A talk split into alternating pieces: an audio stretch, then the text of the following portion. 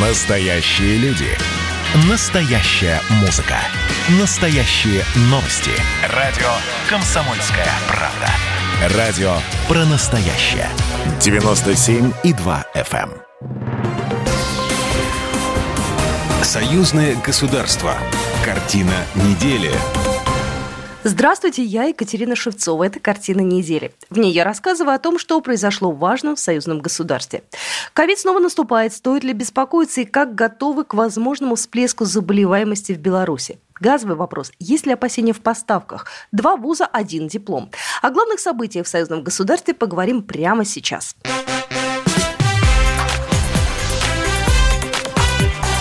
Главное за неделю. На этой неделе в России за сутки выявили 11 493 случая заражения коронавирусом. Это повод для беспокойства, считает пресс-секретарь президента Дмитрий Песков. Он призвал россиян мобилизироваться и соблюсти меры предосторожности. Действительно, статистика является поводом для серьезной обеспокоенности, а главное является поводом для нашей внутренней мобилизации каждого из нас. Поэтому, если каждый из нас для себя не сделает выводы из этого, имеется в виду и ношение масок, и соблюдение всех режимов гигиенических и санитарных, то тогда цифры будут расти еще быстрее. И тогда как раз руководителям регионов на местах придется думать о том, как эту динамику выправлять. Дмитрий Песков отметил, что он система здравоохранения России уже перестроена под потребности пандемии, и это позволяет более уверенно чувствовать себя на фоне растущей угрозы. Добавим, прививку от COVID-19 добровольно сделали уже многие высшие чиновники. Среди них Сергей Собянин, Сергей Шойгу и почти все руководство Министерства обороны. Давайте посмотрим, как в Беларуси. Готовность противостоять эпидемическому подъему заболеваемости сезонными респираторными инфекциями COVID-19 обсудил на этой неделе президент Беларуси с представителями системы здравоохранения. Идет вторая волна пандемии. Подъем заболеваемости хоть и не резкий, фиксируют в Беларуси. Александр Лукашенко высказал свою позицию по поводу введения жесткого карантина. Я на сегодняшний день, как складывается ситуация, не намерен изолировать и закрывать страну. Не намерен. Если бы мы это сделали, теперь это уже видно на практике, в марте или в феврале, или в апреле, мы бы пожинали плоды, которые пожинает сегодня Кыргызстан. Вот один в один бы это было. У нас бы не было работы у людей, мы бы обрушили экономику, не было бы даже малейшей зарплаты у людей. Александр Лукашенко заявил, опыт, который был получен в стране, бесценен, а денег для людей, которые борются с инфекционными заболеваниями, жалеть не будет. В текущем году медикам уже выплатили более 300 миллионов белорусских рублей в качестве поддержки. Государство продолжит помогать тем, кто в борьбе с коронавирусом оказался на передовой. Также президент напомнил о необходимости соблюдать меры профилактики, выдерживать социальную дистанцию, носить маски и перчатки. Самое главное в борьбе с любой болезнью – это беречь себя и своих родных. Если мы не будем этим заниматься сами, люди, никакие врачи нас не спасут и не вылечат. То, что происходит, допустим, сейчас на улицах Минска по выходным, ну, понятно, какие будут последствия. И заболеваемость в Минске у нас выше, чем в других регионах. Александр Лукашенко также отметил, что сегодня в Беларуси есть все, чтобы не свалиться в неконтролируемый эпидемический штопор. Это подтвердил исполняющий обязанности министра здравоохранения Дмитрий Пиневич. По его словам, белорусские медики встречают новую волну COVID-19 достаточно спокойно, поскольку у них уже есть опыт борьбы с коронавирусом. Нет проблем с финансированием, лекарственным обеспечением и средствами индивидуальной защиты. На этой неделе в Беларуси обсуждали переориентацию грузопотока из Литвы и Латвии на российские порты. В частности, речь шла о перенаправлении перевозок нефтепродуктов, калийных удобрений и других товаров с Балтийского направления в порт Усть-Луга в Ленинградской области. Об этом Александр Лукашенко говорил на встрече с председателем Государственного таможенного комитета Юрием Синько. Кроме того, обсудили развитие белорусских логистических центров, активное использование которых также может заменить услуги прибалтийских грузоперевозчиков. Почти 40% грузовиков в этом году, которые везут грузы в Беларусь, так? Совершенно верно. Идут с прибалтийских стран. С Литвы и Латвии. Так точно. Это огромный объем. Если мы возьмемся за этот поток, то Литва недополучит их логистические пункты, недополучит где-то четверть. Глава белорусской таможни проинформировал президента, что многие работы и функции по перевозке и хранению грузов можно выполнять на территории страны, в том числе те работы, которые традиционно выполнялись за границей, в Литве и Польше. В Беларуси созданы транспортно-логистические центры, которые могут оказывать различные услуги, связанные с хранением, маркировкой и сортировкой товаров. В свою очередь, на этой неделе российские железные дороги заявили о готовности обеспечить перевозку нефтепродуктов, которые Беларусь переориентирует на порты Российской Федерации. Об этом сообщил заместитель гендиректора РЖД Алексей Шило, передает ТАСС. Емкость портов Российской Федерации позволяет забрать весь объем нефтепродуктов, которые производит Беларусь. Поэтому, если будут дополнительные решения приняты, то российские железные дороги готовы будут это обеспечить по хорошей цене и с хорошим качеством, заявил Шило. По его словам, в компании рассчитывают, что могут получить около 6 миллионов тонн дополнительных грузов. Из-за протестов и политической нестабильности в Беларуси увеличивается вероятность нарушений транзита российского газа через республику в Европу. Об этом на этой неделе заявил «Газпром» в своем меморандуме к размещению нового выпуска еврооблигаций. В своем аккаунте в Facebook заявление «Газпрома» прокомментировала пресс-секретарь Министерства энергетики Республики Беларусь Ольга Козлович. Беларусь своевременно и в полном объеме выполняет свои обязательства по транзиту российского газа в Европу в рамках действующих двусторонних соглашений.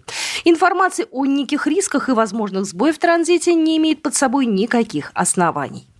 Министерство энергетики Беларуси рассчитывает, что международное бизнес-сообщество объективно оценит ситуацию и сделает выводы на основе конкретных фактов. К тому же э, ранее посол Беларуси в России Владимир Семашко заявил, что достигнут прогресс в переговорах о цене на газ для Минска на следующий год.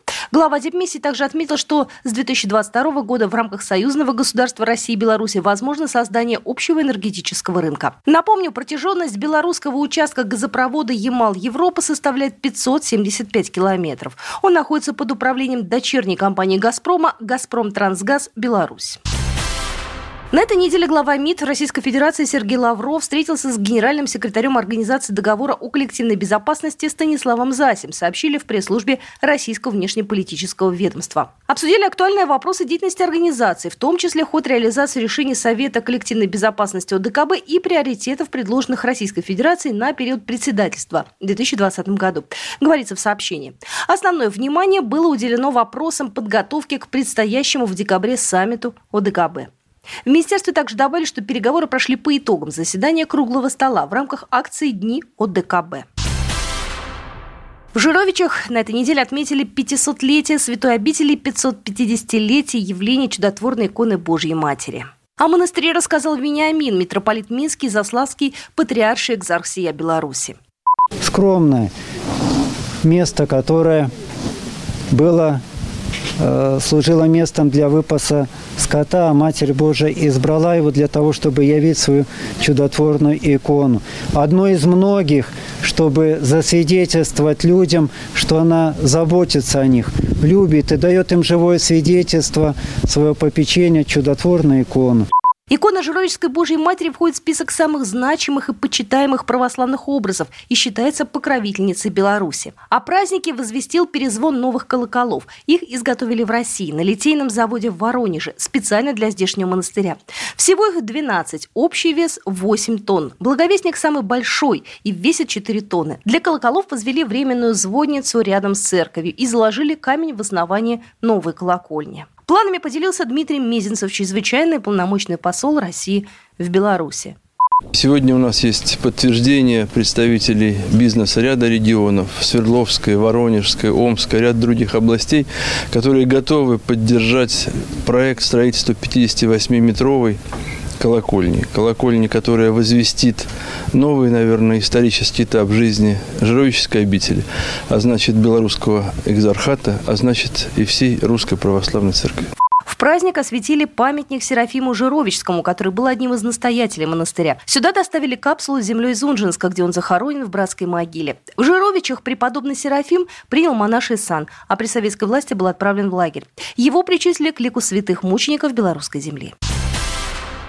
Помнить о Великой Отечественной войне и сохранить историческую правду. К этому призывают журналисты разных стран. Не только постсоветского пространства, но и Австралии, Италии, Франции и Китая.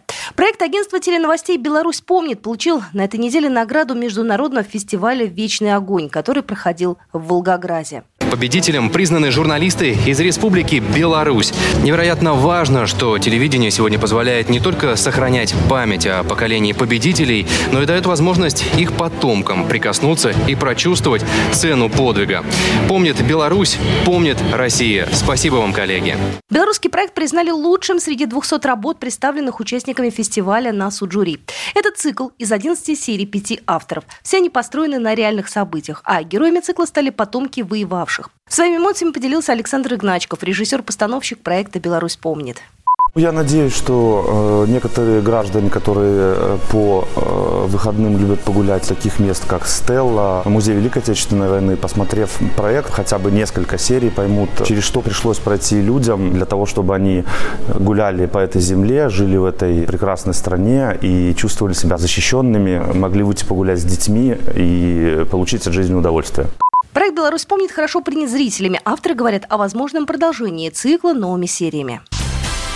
Российские университеты и Белорусский институт договорились о сотрудничестве по системе двудипломного образования.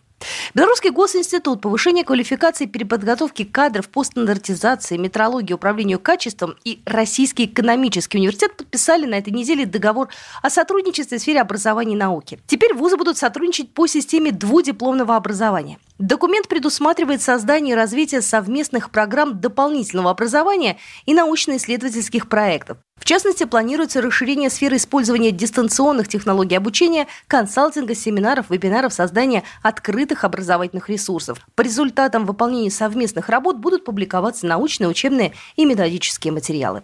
Вот такие события происходили в жизни союзного государства на этой неделе. С вами была Екатерина Шевцова. Программа произведена по заказу телерадиовещательной организации Союзного государства. Картина недели.